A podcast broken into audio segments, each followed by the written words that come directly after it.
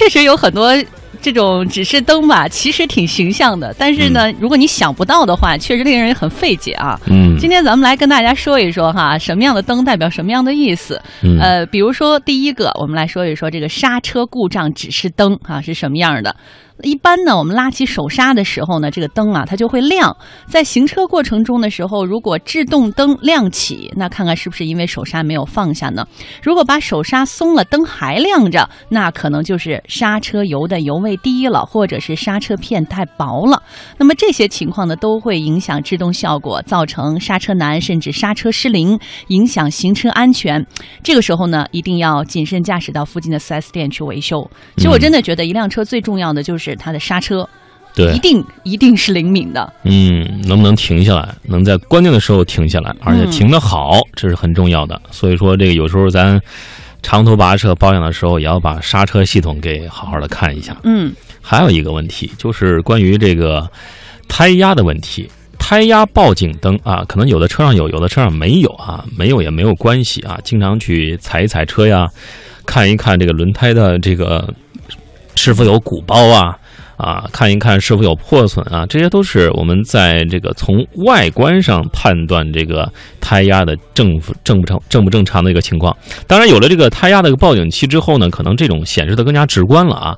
有时候这个灯亮了之后，说明我们的胎压过低或过高啊，或者出现了这个就刚才说的破损啊，轮胎出现问题，如果还要继续行驶，会有爆胎的风险啊。嗯哼，这个一旦出现爆胎，你如果是后胎还好一点，你要是前胎的话，那真的是处理不好，很容易车毁人亡。哎，所以说，这个灯亮的时候，应该呃立即降低车速，并且避免快打方向盘和急刹车啊。同时，这套操作的规则也适用于爆胎以后的我们这样一个操作流程啊。如果有的听众朋友可能觉得，哎，一爆胎了很慌张啊，立马打方向盘，这个靠边停车。这种做法是非常非常错误的，因为一旦猛打方向盘的话，这个必然会出现这种车辆啊失控，然后从而导致翻车。那后面的事情真的是我们希望那个越越轻越好吧。但是我们这个出现胎压报警灯之后该怎么办呢？停下车之后，立刻检查一下轮胎，看看是否有破损啊，然后及时的更换一下备胎啊。如果您的车上没有备胎的话，有及时要打保险公司电话呀，对吧？这四 S 店电话呀，就要跟他们及时联络了。嗯，其实我觉得我们跟大家介绍的时候，有必要把这个灯啊长什么样儿也应该跟大家描述一下，嗯不，然这对不上号啊，是不是啊？这个我觉得你你说这个问题是关键，但是呢，很多听众朋友你知道吗？嗯买了车之后啊，不看说明书，就这灯什么意思啊？他也不知道。对呀、你要跟他形容吧，你很难形容。很难形容，他也找不着除非拍个照片儿哈。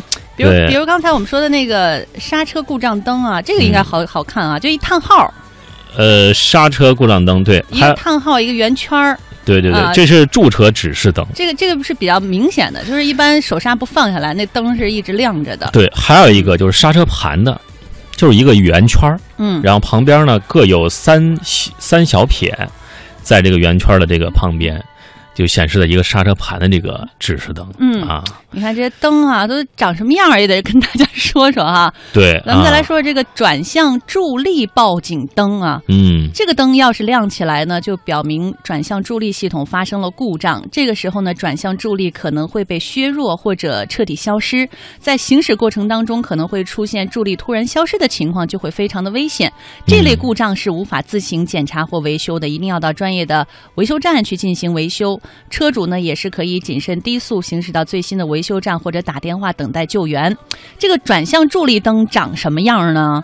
嗯啊，它是一个一个像个小键呃小方向盘的那种那种样子，对，圆的啊，嗯，这有时候是挺难形容的。对，因为 每个车的这个样子啊，它上面呢有的可能颜色也不一样哈，这个情况呢也不一样。这这有时候你出现一种情况，它可能亮有不同车有两种光源，嗯就像我们呃接下来说的这个呃下面有一个啊，先说这个 ABS 指示灯啊、a b s 指示灯其实这个有的车没有 ABS 系统。啊，这个它是显示车辆 ABS 系统的工作状态。如果说是这个灯常亮的话，说明这个 ABS 系统出现了问题啊，应该低速行驶到附近的维修站，避免急刹车，啊，防止紧急制动、轮胎抱死发生侧滑。嗯 ABS 啊，有的车有，有的车没有，没关系，没有的没关系啊，咱们也可以利用其他方法去来维护我们这个车辆的安全。哎，我们再来说说下面这个机油警示灯啊。先来说说这灯长什么样，它就是有一个滴水壶的那么一个样子，像一水壶，然后有水滴滴下来。对，就像原来我们看的一个什么动画啊，阿拉阿拉丁神灯啊，那个挺像的。对，那灯啊亮了就叫机油警示灯啊。嗯它呢是用于显示发动机内机油的存量和压力状况。如果这个灯亮了，一定是机油存量不足或者压力过低。那这时候呢要停车熄火。要知道，机油对汽车正常行驶是有很重要的作用，而正常范围的机油压力才能保证机油常态的传送到发动机内，帮助它正常工作。如果你还继续行驶，那就会让发动机因为失去润滑造成严重磨损。那这个时候呢，也是应该停车检查机油液位，如果液位过低了，添加机油之后，指示灯如果依旧常亮，那就要去 4S 店进行检修了。嗯，当然了，还有一个灯是关于我们的水温指示灯、啊，这个比较简单啊。呃，对，简单，但是我们在上周也出了一道问题，关于水温指示灯的啊。嗯水温指示灯它就是以显示车辆发动机内冷却液的温度啊。一般如果水温指示灯亮了起来，说明呃水温过高或呃过低啊。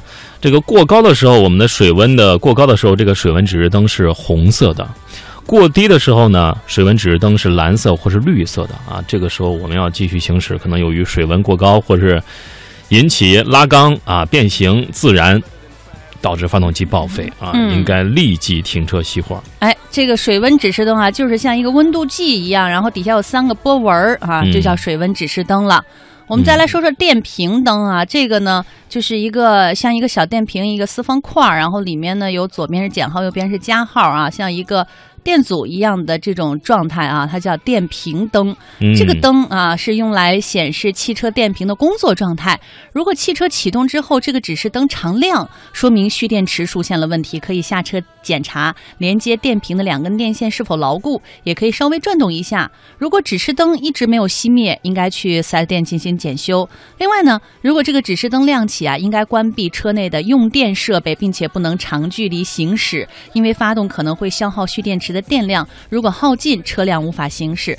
所以说白了，这个灯亮了，就告诉你电池快没电了。嗯，啊对，这个是需要特别留意的啊。还有很多这个听众朋友在车上呃装一些其他的电器啊，嗯，导致这个灯是频频出现问题，我们也需要注意啊，在车上不要随随便便弄一些。